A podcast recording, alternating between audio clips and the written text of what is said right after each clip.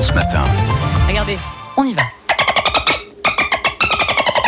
C'est un dauphin. Bonjour dauphin. Non. Euh, Non. Bonjour Nardo.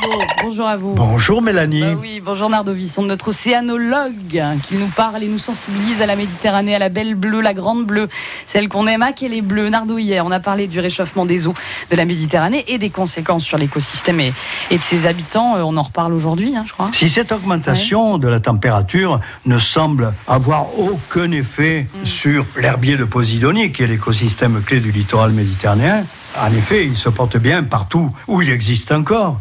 Mais il n'en est pas de même de certaines espèces, comme les espèces fixées sur les tombants rocheux du coralligène.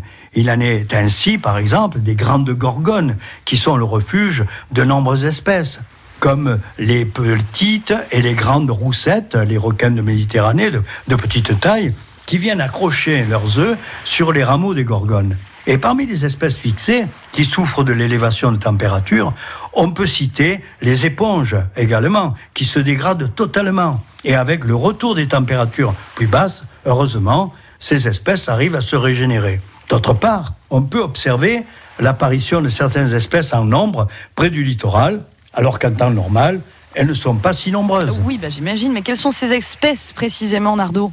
L'été dernier, par exemple, Oui. les signalements de raies pastenagues ont été nombreux sur l'ensemble du littoral méditerranéen français.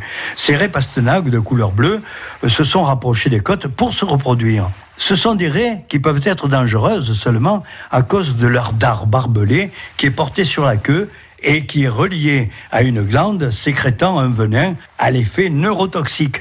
Mais en aucun cas, elle n'attaque. Il s'agit d'une espèce bien présente en Méditerranée.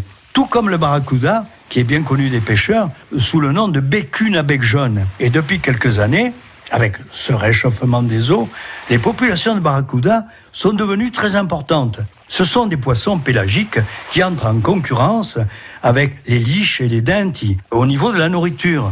Et de nombreuses autres espèces à affinité tropicale nous arrivent par le canal de Suez.